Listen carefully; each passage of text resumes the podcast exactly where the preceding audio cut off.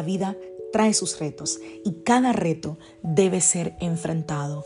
Cada día es diferente al anterior y para cada día necesitamos una palabra de Dios. Por eso el devocional de hoy es una palabra para ti, para cada día, porque Dios quiere hablarte hoy y lo va a hacer a través de su palabra.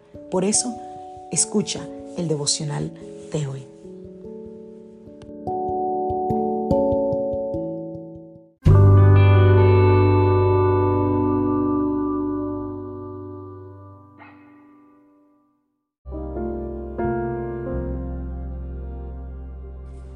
Devocional del día de hoy. El justo vive por la fe. Hoy terminamos esta serie hablando sobre la fe. Vamos al libro de Romanos capítulo 1 verso 17, porque en el Evangelio la justicia de Dios se revela por fe y para fe, como está escrito, mas el justo por la fe vivirá. Segunda de Pedro capítulo 1 a partir del verso 3. Como todas las cosas que pertenecen a la vida y a la piedad nos han sido dadas por su divino poder, mediante el conocimiento de aquel que nos llamó por su gloria y excelencia, por medio de las cuales nos ha dado preciosas y grandísimas promesas, para que por ellas llegaseis a ser participantes de la naturaleza divina, habiendo huido de la corrupción que hay en el mundo a causa de la concupiscencia. El justo vive por la fe. Y si sabemos esto, sabemos que la palabra de Dios dice que Jesús es autor y consumador de la fe. Y que la fe se manifiesta principalmente, hemos hablado, a través de nuestra boca. y que el propósito, perdón, es que tengamos una fe perseverante. Si nosotros entendemos todo esto, entonces vamos a llegar al entendimiento de que nuestra jornada en esta vida es por la fe. El justo vivirá por la fe. Y tú dirás, pero yo no soy justo. Bueno, la Biblia dice que Jesús nos justificó y que hoy somos llamados justicia de Dios si estamos en Cristo. Nuestra trayectoria como hijos de Dios tiene que ser creyendo y declarando las verdades de Dios sobre nuestra vida. En Cristo somos más que vencedores, porque Él ya venció y su obra fue completa, fue perfecta. Dios, y me has escuchado decir esto muchas veces, si has escuchado constantemente el devocional, Dios ya nos dio todo lo que nosotros necesitamos. Y a la medida que nosotros conocemos a Cristo y creemos en cada verdad que está en Él, nosotros nos vamos a tornar participantes de la naturaleza divina. Y por causa de eso vamos a ser capaces no solo de ser participantes de la naturaleza divina, sino que no, no querramos ser participantes de la corrupción del mundo, como lo dice segunda de Pedro 1 del 3 al 4.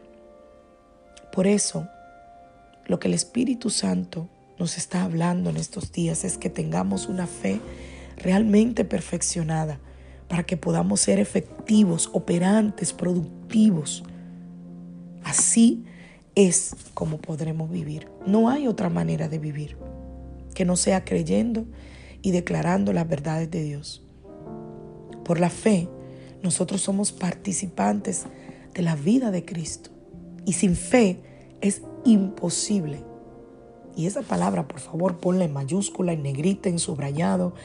Es imposible agradar a Dios. Entonces, pregúntate esta mañana. ¿Quieres llevar una vida de devoción y agradable al Señor?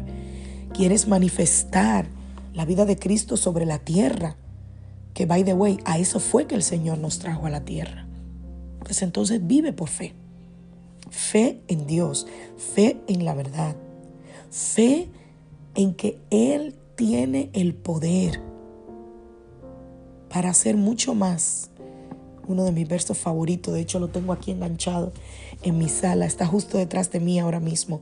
Efesios 3:20. Él puede hacer mucho más de lo que pedimos o esperamos conforme al poder que actúa en nosotros. Así que fe, y con esto voy a cerrar esta serie, es más que una palabrita mágica. Oh, yo tengo, no, porque yo tengo fe. No, no, no, hermano. La fe no es solamente verbal. La fe es una acción. Se declara con la boca, sí, pero se persevera. Se declara con la boca, pero se acciona. Se declara con la boca, pero se vive. No hago nada con declarar algo, pero vivir otra cosa. No hago nada con decir que soy fuerte en Cristo, pero ante la primera debilidad peco. La fe es certeza y convicción. Y esa certeza y esa convicción te llevan a accionar en fe, te llevan a creer por encima de tu tormenta, por encima de tu momento difícil, por encima de un no del hombre. La fe te lleva a creer en el sí y el amén de Dios para su voluntad en tu vida. Que Dios te bendiga. Que Dios te guarde. Soy la pastora Lizelot Rijo de la iglesia Casa de Su Presencia y te saludo desde Greenville, Carolina del Sur. Espero en el Señor que tengas un maravilloso día. Recuerda que estos devocionales están en Spotify y en Anchor FM, así que puedes compartirlos con tu familia, con tus amigos. Estoy actualizando los últimos episodios, así que pásate por allá y danos un poquito de amor, ¿verdad?